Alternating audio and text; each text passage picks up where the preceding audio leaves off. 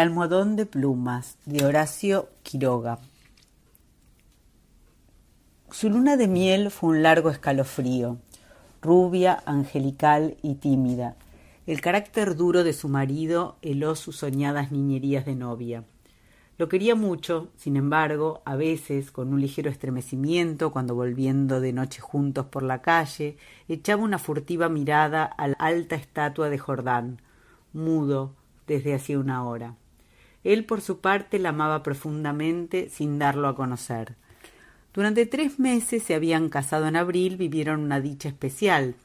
Sin duda hubiera ella deseado menos severidad en ese rígido cielo de amor, más expansiva e incauta ternura, pero el impasible semblante de su marido la contenía siempre. La casa en que vivían influía un poco en sus estremecimientos. La blancura del patio silencioso, frisos, columnas y estatuas de mármol producía una otoñal impresión de palacio encantado. Dentro, el brillo glacial del estuco, sin el más leve rasguño en las altas paredes, afirmaba aquella sensación de desapacible frío. Al cruzar de una pieza a otra, los pasos hallaban eco en toda la casa como si un largo abandono hubiera sensibilizado su resonancia. En ese extraño nido de amor Alicia pasó todo el otoño.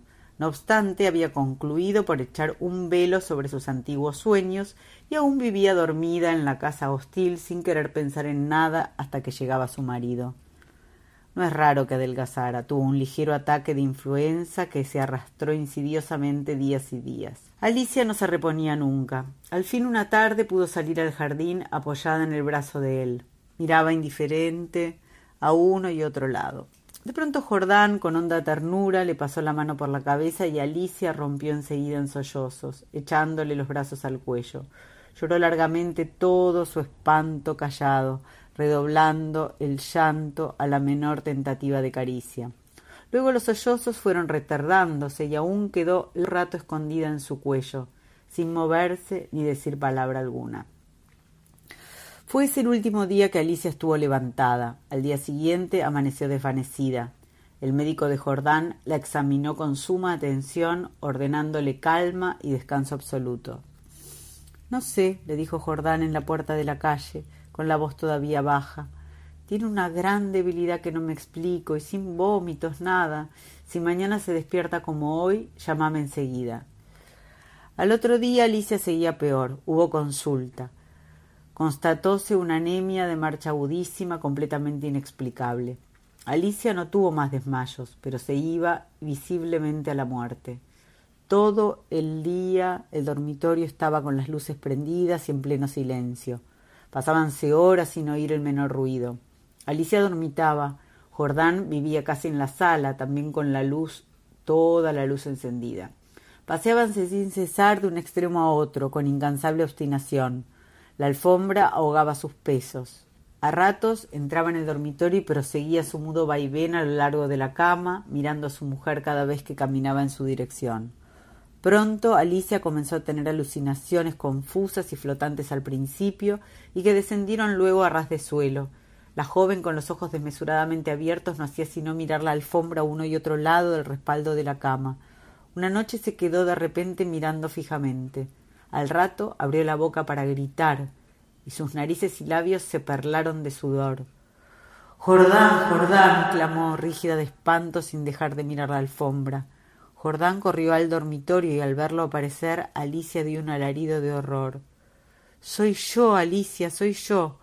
Alicia lo miró con extravío, miró la alfombra, volvió a mirarlo, y después de largo rato de estupefacta confrontación se serenó.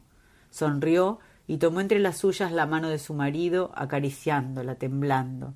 Entre sus alucinaciones más porfiadas hubo un antropoide apoyado en la alfombra sobre los dedos que tenía fijos en ella los ojos. Los médicos volvieron inútilmente. Había allí, delante de ellos, una vida que se acababa, desangrándose día a día, hora a hora, sin saber absolutamente cómo. En la última consulta Alicia yacía con estupor mientras ellos la pulsaban, pasándose de uno a otro la muñeca inerte. La observaron largo rato en silencio y siguieron al comedor. Psst. Se encogió de hombros desalentado su médico es un caso serio. Poco hay que hacer. Solo eso me faltaba, resopló Jordán, tamborilló bruscamente sobre la mesa. Alicia fue extinguiéndose en su delirio de anemia, agravado de tarde, pero se remitía siempre en las primeras horas. Durante el día no avanzaba su enfermedad, pero cada mañana amanecía lívida en síncope casi. Parecía que únicamente de noche se le fuera la vida en nuevas alas de sangre. Tenía siempre al despertar la sensación de estar desplomada en la cama con un millón de kilos encima. Desde el tercer día este hundimiento no la abandonó más. Apenas podía mover la cabeza. No quiso que le tocaran la cama, ni aun que le arreglaran el almohadón.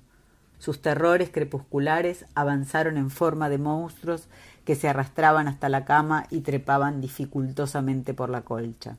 Perdió todo el conocimiento. Los dos días finales deliró sin cesar a media voz. Las luces continuaban fúnebremente escondidas en el dormitorio y la sala. En el silencio agónico de la casa no se oía más que el delirio monótono que salía de la cama y el rumor ahogado de los eternos pasos de Jordán.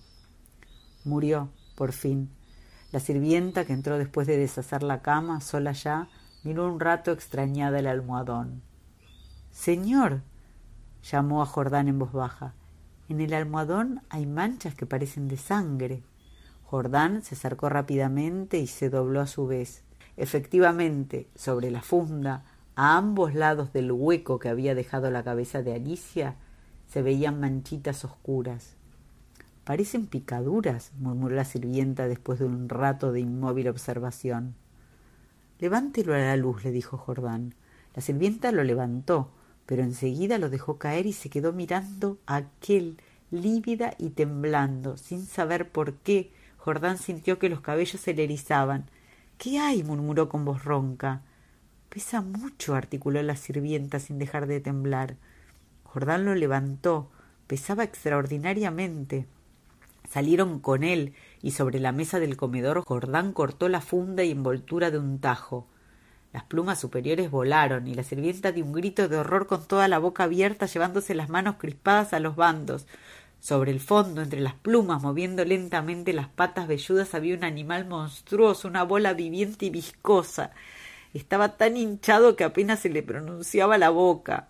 Noche a noche, desde que Alicia había caído en cama, había aplicado sigilosamente su boca, su trompa, mejor dicho, a las sienes de aquella, chupándole la sangre. La picadura era casi imperceptible. La remoción diaria del almohadón habría impreso sin duda su desarrollo, pero desde que la joven no pudo moverse, la succión fue vertiginosa. En cinco días, en cinco noches, había vaciado a Alicia. Estos parásitos de las aves, diminutos en el medio habitual, llegan a adquirir en ciertas condiciones proporciones enormes. La sangre humana parece serles particularmente favorable, y no es raro hallarlos en los almohadones de plumas.